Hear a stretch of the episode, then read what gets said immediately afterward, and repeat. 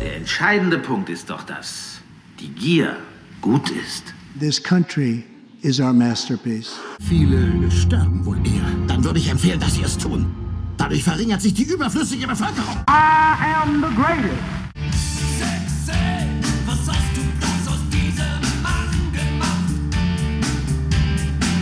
Ich bin der Geist, der stets verneint. Und das mit Recht. Denn alles, was entsteht, ist wert, dass es zugrunde geht. Humbug. Das waren ein paar Ausschnitte aus bekannten Filmen, Wall Street zum Beispiel mit Gordon Gecko, aus der Realität, aus Theaterstücken, Goethes Mephisto haben Sie vielleicht rausgehört, die allesamt mit Sünden zu tun haben. Die Menschheit hat die Erde ausgebeutet aus Habgier und Ignoranz. Menschen nehmen täglich tonnenweise Drogen, konsumieren im Internet mehr Pornografie als alles andere, sind auf der einen Seite geizig, auf der anderen Seite verschwenderisch. Lug und Trug und Betrug sind an der Tagesordnung. Und auch wenn natürlich nicht alles schlecht ist, gar keine Frage, das steht auch gar nicht zur Diskussion, so ist doch jeder jeder einzelne von uns damit beschäftigt, seine eigenen schlechten Seiten, seine Laster im Zaum zu halten und seine Leidenschaften zu leben. Gar nicht so einfach, diese Lebensaufgabe. Und damit herzlich willkommen zu einem etwas anderen FAZ-Podcast für Deutschland an diesem Freitag, den 22. Oktober. Wir überprüfen, welche Bedeutung die sieben Todsünden heute noch haben. Zu Gast sind meine beiden Kolleginnen Melanie Mühl und Elena Witzek, außerdem der Therapeut Thorsten Kienast, die sich alle drei mit diesem Thema ausgiebig auseinandergesetzt haben. Da dürfen Sie wirklich gespannt sein. Schön, dass Sie dabei sind. Ich bin Andreas Krobock.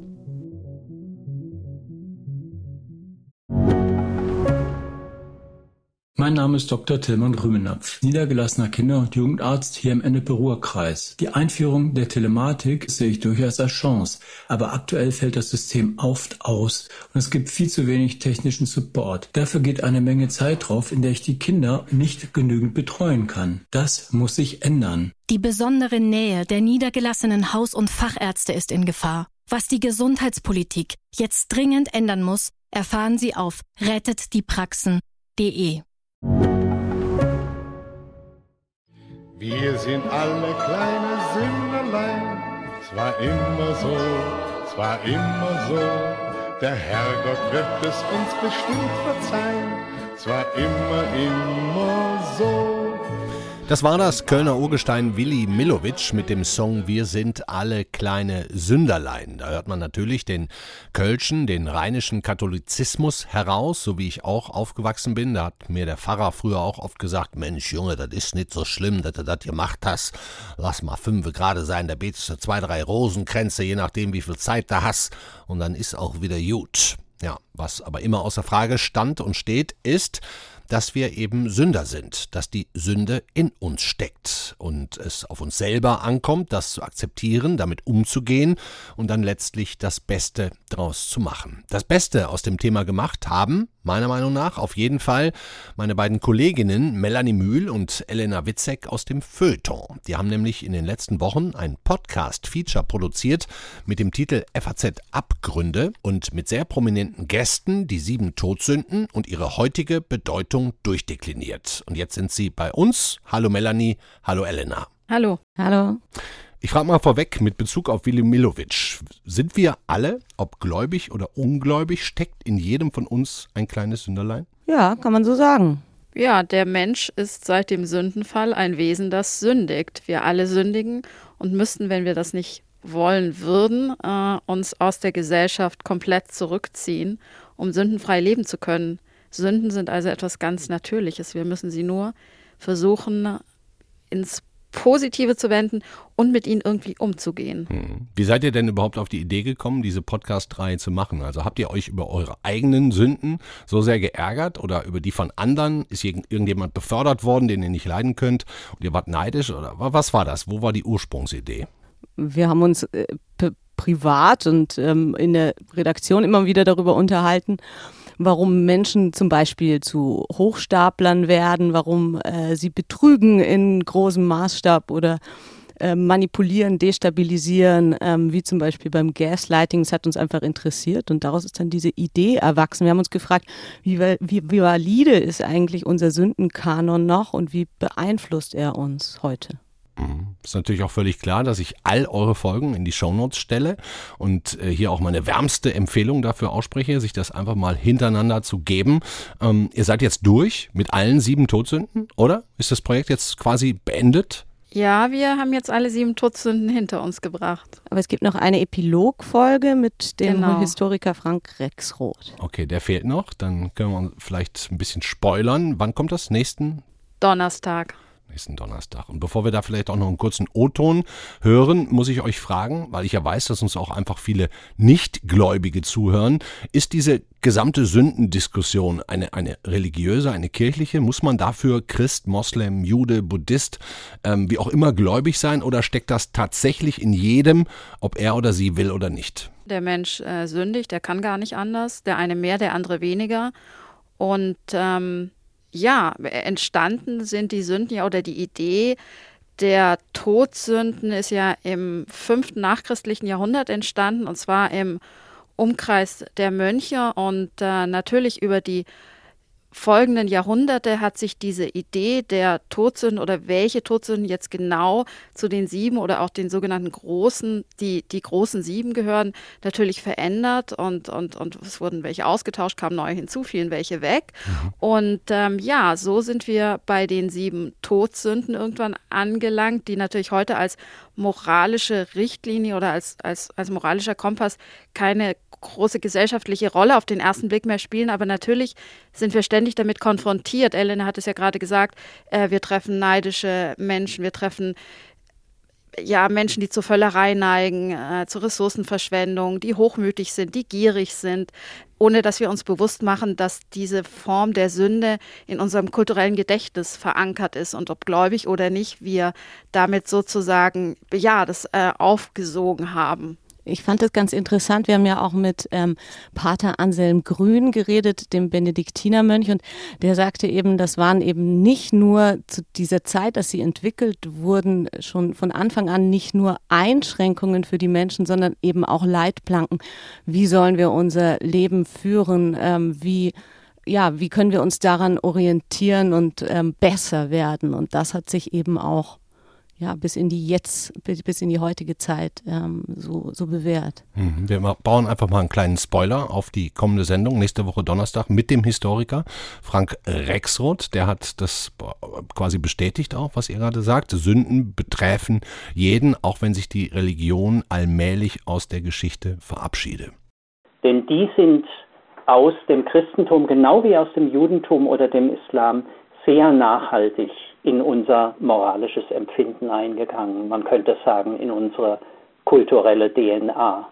Die Vorstellung hat ja besagt, wenn wir das mal am christlich-jüdischen Beispiel durchdeklinieren, dass der Mensch seit der Ursünde, seit dem Sündenfall, unauflöslich ein sündiges Wesen ist.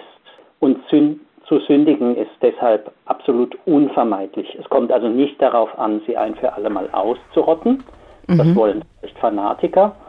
Aber sich an ihr abzuarbeiten und darüber vielleicht ein besserer Mensch zu werden. Mhm. Das heißt, je mehr man sich selber reflektiert, seine Schwächen anerkennt, akzeptiert und nicht vor allem auf andere schaut, desto besser funktioniert es?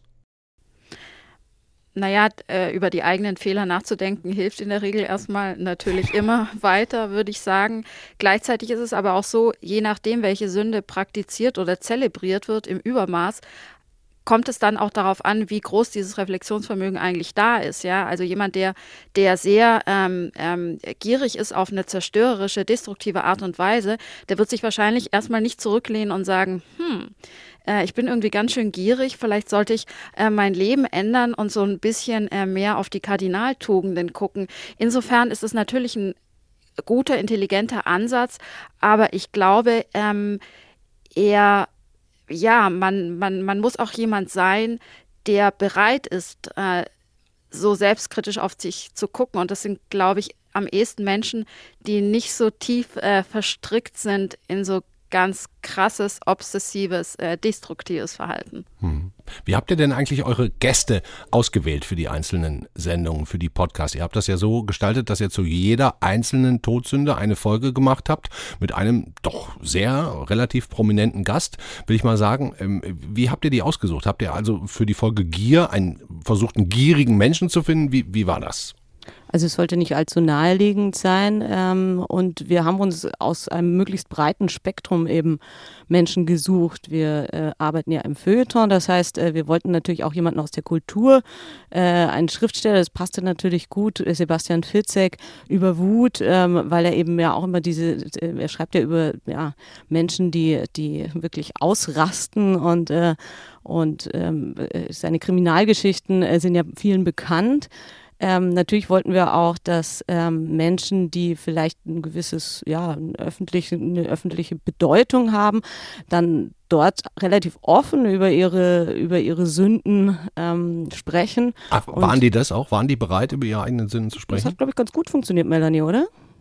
Ja, also doch, äh, würde ich, würd ich. Wer ist euch da am meisten ich, aufgefallen? Mir ist besonders positiv aufgefallen, wie der Regisseur Dennis Gansel äh, über Wollust äh, gesprochen hat mhm. und ähm, ja, auch über Drogen, Alkoholkonsum und Sex. Bei Wollust war es natürlich nicht so einfach, jemanden zu finden, aber wir waren sehr froh, mit ihm sprechen zu können. Mhm. Waren das zum Teil dann auch so echte Therapiegespräche? Für euch ja, selber? Habt ja, ihr euch selbst ja den, therapiert und den Gast gleich mit? Ich glaube, Thorsten Kienast hat dazu auch einiges beigetragen. Ähm, der kommt ja vom Fach. Und das war der Dauergast. Uns hat das auf jeden Fall, also ich fand schon, das hatte eine gewisse therapeutische Wirkung auch für uns. Mhm.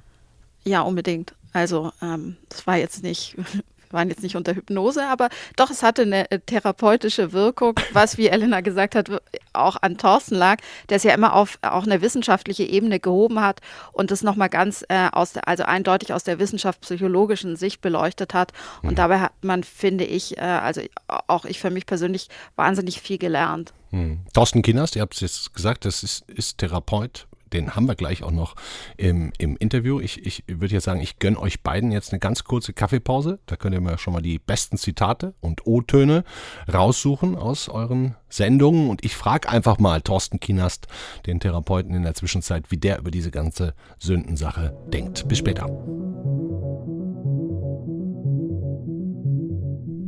Wir haben jetzt ein bisschen was gehört über die Herkunft der Todsünden, dass wir sie alle auch mehr oder weniger noch in uns tragen. Aber wenn das jemand ganz genau weiß, dann der eben auch schon angesprochene Psychotherapeut und Psychiater Thorsten Kienast. Ich freue mich. Hallo, schön, dass Sie auch dabei sind. Hallo. Herr Kienast, wenn wir vielleicht mal mit einem kleinen Spiel starten. Ne? Ich sag Ihnen das aktuelle Weltgeschehen und Sie sagen mir, ob dahinter eine Todsünde steckt und wenn ja, welche. Machen Sie mit? Machen wir das? Ja, können wir gerne mal versuchen. Können ja auch mehrere sein in der Theorie. Also ich fange einfach mal an und bin gespannt. Die Klimakatastrophe. Ja, Völlerei. Völlerei? Jawohl. Warum? Na, das ist äh, selbstsüchtiges, ähm, wirklich gedankenloses Verhalten, äh, wie wir auf unserer ähm, Welt mit den Ressourcen umgehen. Und wir brauchen gar nicht so viel, wie wir haben und tun aber trotzdem so, als würden wir es brauchen. Mhm. Da hilft Nachdenken. Also Selbstsucht würden Sie in den Bereich Völlerei mit ähm, reinstecken? Absolut. Also ich meine, man kann auch ein bisschen mehr mit dem Fahrrad fahren, man kann auch ein bisschen mehr irgendwie äh, mit dem Strom haushalten und so weiter. Das ist für mich eindeutig. Okay. Nächste. Die CDU-CSU-Maskenaffäre. Gier. Gier. Mhm. Gier, Selbstsucht, Egoismus. Mhm. Der Hass in den sozialen Medien. Ja, da, nun, das ist, äh, das ist für mich mehr als nur eine Todsünde. Das ist ein menschliches Prinzip und zwar das Folgen ähm, emotionaler Impulse, das unkritische Folgen emotionaler Impulse. Mhm. Äh, spielt Zorn auch mit rein? Neid? Neid ist äh, und Zorn, aber das sind nur zwei kleine Aspekte von dem Ganzen, dass Menschen dazu neigen, auf emotionalen Wellen zu, äh, zu surfen. Mhm. Und zwar äh, werden die sich erst im Nachhinein irgendwie da, da, dafür dazu bewusst, ähm, was für eine Emotion sie sie treibt. Mhm. Ich, ich, ich, sehe auch immer Parallelen in diesem anonymen Raum ähm, der, der sozialen Medien und dem also halb anonymen Raum des, des Autos. Ne? Deswegen mein nächster Punkt, Rücksichtslosigkeit im Straßenverkehr. Ja, Zorn. Zorn? Ja, die Leute sind gereizt. Ich könnte Ihnen im Frankfurter Nordend, wo ich wohne, kann ich Ihnen eine Ecke sagen, da werde ich regelmäßig links noch überholt und dann schert man wieder kurz vor mir rechts ein. Das macht mich ja dann auch so ein bisschen zornig, um ehrlich zu sein, diese ja. Rücksichtslosigkeit. Aber das ja. ist Zorn auch bei den, bei den Überholern.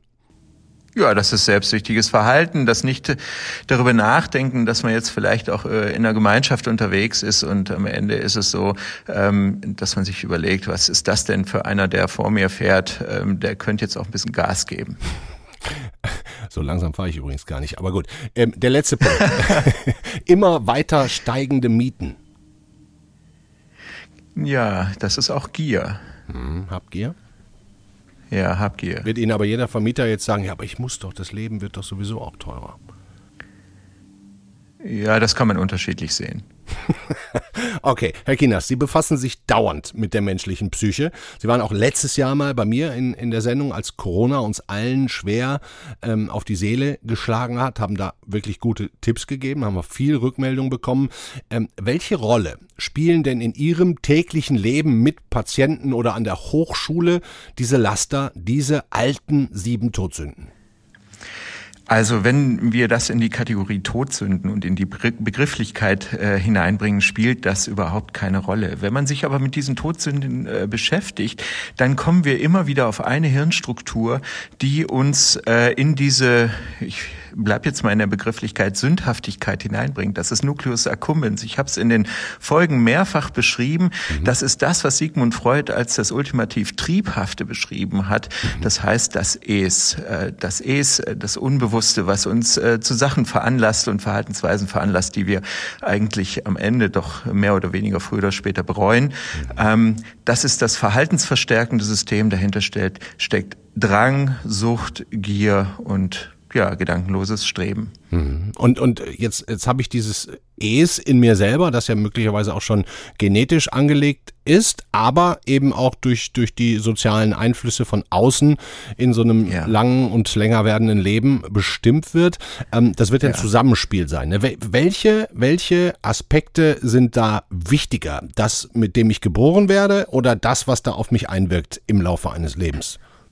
Ja, das ist eine wirklich sehr gute Frage. Also mit dem ich geboren werde, das ist sozusagen ähm, die die Hardware, ähm, mit der ich auf die Welt komme, egal von welcher Firma das ist. Es gibt dann Unterschiede. Da muss man sich halt ähm, beim Computerkauf ein bisschen informieren. Auf der Welt, äh, wenn ich geboren bin, kommt man mit der entsprechenden Hardware auf die Welt. Und jetzt ist die Frage, welche Programme spiele ich auf diese Hardware? Ist die Hardware äh, kompatibel mit den Programmen, die ich drauf spiele oder nicht? Und das hat was mit der Lerngeschichte zu tun, die Menschen Menschen haben. Mhm. Und da kann man eigentlich feiner oder differenzierter zugehen. Es ist immer ein Zusammenspiel zwischen der, der Hardware und äh, der Umweltinteraktion. Wir sind soziale Wesen, das formt uns. Hm. Jetzt, jetzt muss ich sagen, meine, meine weiteren Fragen, die ich mir eigentlich aufgeschrieben habe, die sind so ein bisschen kaputt gegangen an dem, was Sie mir da gerade schon erklärt haben. Macht aber nichts, denn eine Sache ist mir noch wichtig. Sie haben ja bei den, bei den Sendungen zu den sieben Todsünden tatsächlich tatkräftig mitgewirkt. Ne? Wir, wir können, ich kann einmal sagen, Habgier, Wollust, Völlerei, Neid, Hochmut, Trägheit und Zorn sind die denn eigentlich, wenn Sie jetzt mal das Freudsche Es weglassen, sind die denn eigentlich komplett in dieser Zusammenstellung oder müsste man jetzt im Laufe der Menschheitsgeschichte auch der Moderne ähm, noch weitere dazu? Ja, also dieses Ordnungssystem der Todsünden können wir heute als Psychologie oder Neurowissenschaftler einfach nicht mehr ähm, ähm, aufrechterhalten. Es ist ein, ich denke, ein äh, ein sozialer Kodex, der über diese ähm, Todsünden ähm, chiffriert wird. Ähm, wir reden heute von Persönlichkeitszügen, wir reden von ähm, Obsessionen, Leidenschaften, Zwängen oder Erkrankungen. Da äh, können wir gar nicht mehr äh, anknüpfen und sagen, jetzt brauchen wir noch drei Todsünden dazu, dann sind wir wieder vollständig. Wir haben zum Beispiel im Rahmen der Persönlichkeitspsychologie heute international neun verschiedene Charaktertypen, die in ihren ja, Extremformen mhm Ja, das können Sie sich vorstellen. Das ist so ein bisschen wie Sternzeichen. Irgendwann hat man sich darauf geeinigt. Für einige gibt es tatsächlich eine Existenzevaluation. Das heißt, wir wissen wirklich, dass es diese unterschiedlichen Charaktertypen gibt. Und ähm, für andere, da gibt es einfach so viel ähm, ja, Beobachtung, dass man glaubt, die gibt es, aber wissenschaftlich haben die sich nie bewiesen. Das sind Club 5. Das war eine große Diskussion. Ja, und diese Charaktertypen sind am Ende Präferenzen, wie Menschen dazu neigen, in bestimmten Lebenssituationen umzugehen gehen. Und wenn die Leute sehr starr und ähm, hölzern über verschiedenste, auch wohlwollende Situationen sehr spröde reagieren, reden wir von Persönlichkeitsstörungen und dann wird's kritisch, weil die Leute sich selbst und anderen Menschen schaden. Das ist eigentlich eher so dieses Bild, dem wir folgen. Das ist, lässt sich aber ehrlich gesagt ein Physiker oder ein Chemiker oder Chemikerin oder Physikerin, die schmunzeln so ein kleines bisschen, weil wir Psychiater so hilflos in dieser Typologie rumsurfen verstehe. Und wenn wir jetzt, ich, ich muss jetzt einfach da mal nochmal bleiben, wenn wir jetzt trotzdem nochmal diese sieben Todsünden hernehmen und, und davon dürften Sie sich jetzt eine rauspicken und sagen, welche, ich meine, es ist natürlich viel komplexer, haben Sie gerade erklärt, aber wenn wir jetzt irgendwie das ganze Verhalten, das Sie beschreiben, in eine ja. dieser Todsünden äh, hineinführen würde bei einem Menschen oder bei, bei einer Gesellschaft, ja. welche dieser sieben halten Sie für die am gefährlichste in unserer heutigen Gesellschaft? Also, ich äh, finde dieses Wort sehr interessant. Das ist eine schöne, schöne Bezeichnung des Ganzen und die gefährlichste ist äh, für mich äh, die Völlerei. Das habe ich ein paar Mal gesagt. Und äh, der entscheidende Punkt, warum Leute unkritisch mit Ressourcen umgehen und das ist im Wesentlichen die Gedankenlosigkeit und das Mitschwimmen im Strom. Plötzlich ist es notwendig, dass man irgendwie ein neues Handy hat, weil das irgendwie was kann, was das alte nicht kann. Mhm. Statt wie in den 80ern mal zum Zettel und Stift zu greifen und sagen, ich mache mir eine kleine Notiz. Ähm, damit machen wir ähm, sehr viel von dem kaputt, was uns später vielleicht eben hilfreich ist. Ich habe mich erschrocken, als ich gehört habe, dass 1,7 oder 1,4 Milliarden Handys jedes Jahr hergestellt und neu verkauft werden. Mhm. Ähm, da können wir durchaus bescheidener mit der gleichen Effizienz durchs Leben gehen. Das ist gefährlich. Gedankenlosigkeit. Okay. Und aus welcher Folge unserer Podcast-Reihe, und das ist meine letzte Frage, Herr Kinast, haben Sie das meiste mitgenommen? Wo haben Sie noch was gelernt oder was Überraschendes gehört? Das ist äh, auch wiederum sehr interessant, weil wir so viel spannende Gesprächspartner und Partnerinnen hatten. Ich habe aus allen ziemlich viel gelernt, aber wenn ich jetzt sagen müsste, ähm, ich, ich möchte mich auf eins festlegen, dann ist es tatsächlich äh, die Folge Zorn mit Sebastian Fitzek. Mhm. Ähm, ich habe mir die Folge zwei, dreimal angehört und es ist wirklich wahnsinnig spannend, wie er äh, sich in die Situation der Opfer und Täter hineinversetzt, um das Ganze so zu verschriften, mhm. dass das Gefühl und der Eindruck im Kopf der Menschen entsteht. Das ist sehr genau genau die Geschichte, mit denen ich mich in der Behandlung, aber auch Beratung von Menschen ähm, auseinandersetze. Die, die war wirklich sensationell. Klasse. Dann würde ich sagen, Ihnen vielen Dank, Thorsten Kinast. Und als kleine Überbrückung, bis Melanie Mühl und Elena Witzek gleich wieder hier sind, hören wir einfach einen kurzen Ausschnitt aus dieser Folge Zorn mit Sebastian Witzek. Dankeschön, Thorsten Kinast. Sehr gerne. Ich probiere mich in die Opfer hineinzuversetzen. Das geht tendenziell auch leichter, weil man selber eben auch eher natürlich ähm, Angriffsfläche bietet, als dass man jetzt selber beschließt, ein Täter äh, äh, zu werden. Genau das ist das, was ich als Leserreaktion bekomme. Menschen, die Opfer sind, die mir schreiben, ich fühle mich zum ersten Mal ernst genommen, weil ähm, meine Gefühlswelt wird dargestellt. Ich merke, ich bin nicht alleine.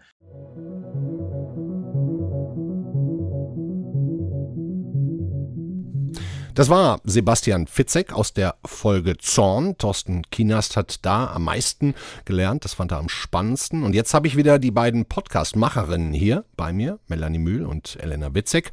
Habt ihr euch in der kurzen Pause der Völlerei hingegeben? Schön wär's.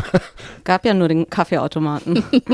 ja, hier stehen leider keine Torten auf dem Gang rum. Das wäre mal eine schöne Innovation. Die Torten der FAZ. Okay. Jetzt würde ich gerne mit euch zusammen ein paar Highlights aus euren Sendungen hören und besprechen. Dazu habe ich mir überlegt, dass jeder von uns dreien, ich darf jetzt auch einfach mal mitmachen, eine Todsünde aussucht. Für alle sieben wird die Zeit wahrscheinlich ein bisschen knapp und wir wollen ja auch noch nicht alles verraten. Also, wer von euch beiden fängt an? Elena. Ja, okay. Elena, was also ist ich es? Ich habe mir Hochmut ausgesucht. Ich, das ist ja so die Ursünde. Und ähm, ich finde es spannend oder ich möchte gerne über sie sprechen, weil sie eben, wie ich finde, für diese Zeit noch besonders relevant ist und für unser gesellschaftliches Zusammenleben. Man erlebt es ja zum Beispiel auch bei der Diskussionskultur im Netz, die ja von unermesslichem Hochmut geprägt ist. Und ich fand unser Gespräch mit Anselm Grün auch sehr, sehr gut. Mhm. Also du hast es nicht ausgesucht, äh, ähm, weil das deine persönliche Todsünde ist, gegen die du am meisten kämpfen musst. Nee, ich glaube, persönlich würde ich eher auf Zorn tippen. Zorn, okay. Hören wir mal rein. Das ist so die größte Gefährdung in unserer Gesellschaft. Wenn Sie die ganze Diskussion sehen, man hört ja nicht auf den anderen zu, sondern will äh, möglichst glänzen und den anderen mit Argumenten niedermachen. Das ist ja typisch Hochmut und äh, da ist keine Kommunikation, keine Beziehung da, sondern letztlich Beziehungslosigkeit und nur Selbstdarstellung. Melanie, jetzt bist du dran. Unter welcher Sünde leidest du am meisten? Persönlich?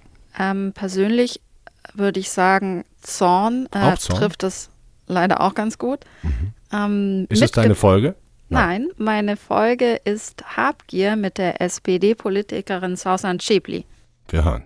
Auch als Kind schon ich kann mich noch ganz genau erinnern, in der ersten Klasse, wo ich wenig Deutsch gesprochen habe, dieser krasse Ehrgeiz, den ich hatte, um sofort Klassenbeste zu sein. Ich wollte unbedingt Klassenbeste sein. Ich wollte unbedingt, ich, ich habe gemerkt, durch Leistung gewinnst du Anerkennung und diese Anerkennung bringt dich irgendwie weiter in einem Umfeld, familiären Umfeld, was ja total schwierig ist, ja, wo wir immer, wir mussten ja nach alles waren immer ein Kampf.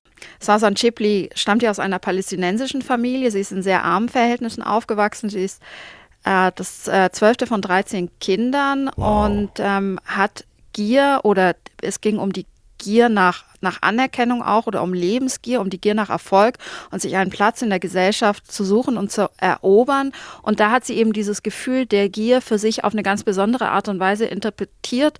Und das ähm, fand ich an ihrem Lebenslauf wahnsinnig spannend, wie sie das sozusagen so ins Positive gemünzt hat hm. und der Gier dann so einen anderen Anstrich verliehen. Hm, da kann man ohnehin sagen, das habt ihr in allen Folgen gemacht. Ihr habt in den sieben Todsünden die positive Seite auch gesucht. Habt ihr die in allen sieben gefunden? Also ich glaube, beim Thema Völlerei war es gar nicht so einfach. Da haben wir mit der Klimaaktivistin Carla Rehms mal geredet und die ähm, wollte sich nicht so richtig auf das Konzept der Sünden einlassen, aber äh, was klar wurde, war auf jeden Fall, dass diese Maßlosigkeit, diese Verschwendung unserer natürlichen Ressourcen ähm, massive Auswirkungen ähm, auf unser Leben auf diesem Planeten hat und da war es etwas schwieriger. Auch Thorsten tat sich da schwer, positive Seiten zu sehen. Mhm. Da sind wir auch schon bei meiner Sünde und das finde ich jetzt ganz spannend, weil ich musste natürlich auch überlegen, welche wähle ich und ich habe mich da für die Völlerei entschieden. Für mich am gefährlichsten, allerdings weniger im Sinne von äh, wenig Umweltbewusstsein oder weniger Rücksicht auf andere, eher zu wenig Rücksicht auf mich selber. Ne? Zu viel Alkohol, zu viel gutes Essen, zu viel grundsätzliche Exzessbereitschaft. Ähm, und, da frage ich mich jetzt, das wisst ihr beide besser, ist das dann überhaupt Völlerei oder fällt das eher in den Bereich Wollust dann? Oh Nein, das ich, also ich würde, äh, würde sagen, und so haben wir es ja auch in dem Podcast ähm, thematisiert, Wollust ist, äh, bezieht sich auf das äh, Sexuelle in, in, in erster in erster Linie eigentlich.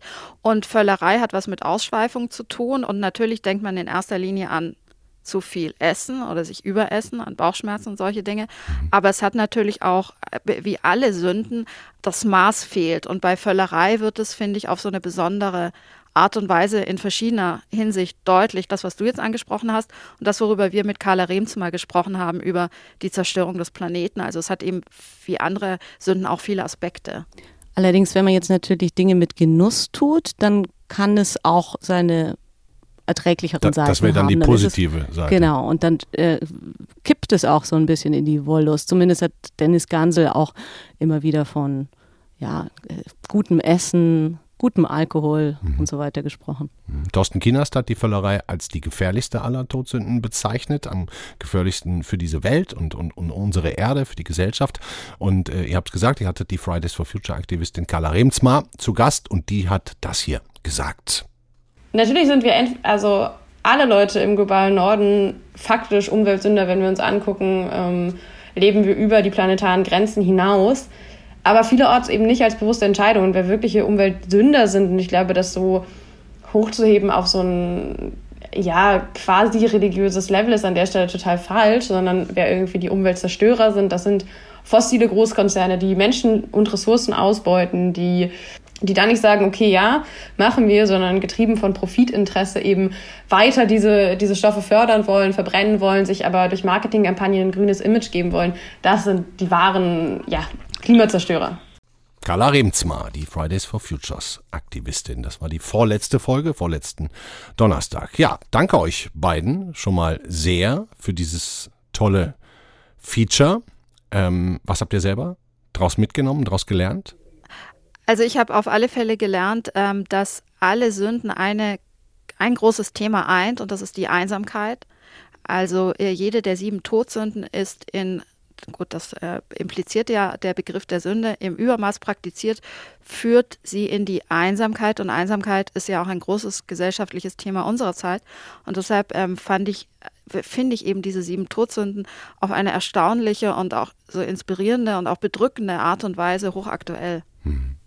Elena? Ja, ich würde sagen, was auf jeden Fall hilft, ist ja, sich damit zu konfrontieren. Und das haben wir eben auch versucht. Und unsere Gesprächspartner haben ja auch gezeigt, je mehr sie sich sozusagen darauf eingelassen haben und je mehr sie zugegeben haben, diese Gefühle auch zu kennen und diese Verhaltensweisen zu haben, desto reflektierter äh, verlief das dann alles und desto besser kommt man dann eben auch selbst davon, wenn man diese Momente erlebt. Also das ist sozusagen auch ein Learning für mich, es anzuerkennen ähm, und das Beste daraus zu machen.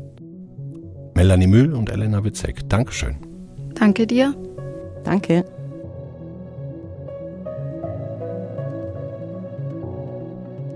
Das war der FAZ-Podcast für Deutschland an diesem Freitag, den 22. Oktober. Ich hoffe, Sie sind ein bisschen neugierig geworden auf die Folgen der sieben Todsünden, der FAZ-Abgründe mit Elena Witzek, Melanie Mühl und dem Therapeuten Thorsten Kienast. Im Übrigen eine einen Interviewgast, einen Prominenten haben wir noch gar nicht genannt. Das tue ich jetzt nochmal. Eben schnell in der Abmoderation und zwar zum Thema Trägheit zu Gast die österreichische Autorin und Kabarettistin Stefanie Sargnagel. Also, die Links hängen in den Shownotes. Ich hoffe, Sie hören da mal rein. Ich kann es wirklich nur empfehlen. Das war's für heute. Ihnen ein sehr schönes Wochenende mit mehr Leidenschaften als Lastern. Ciao.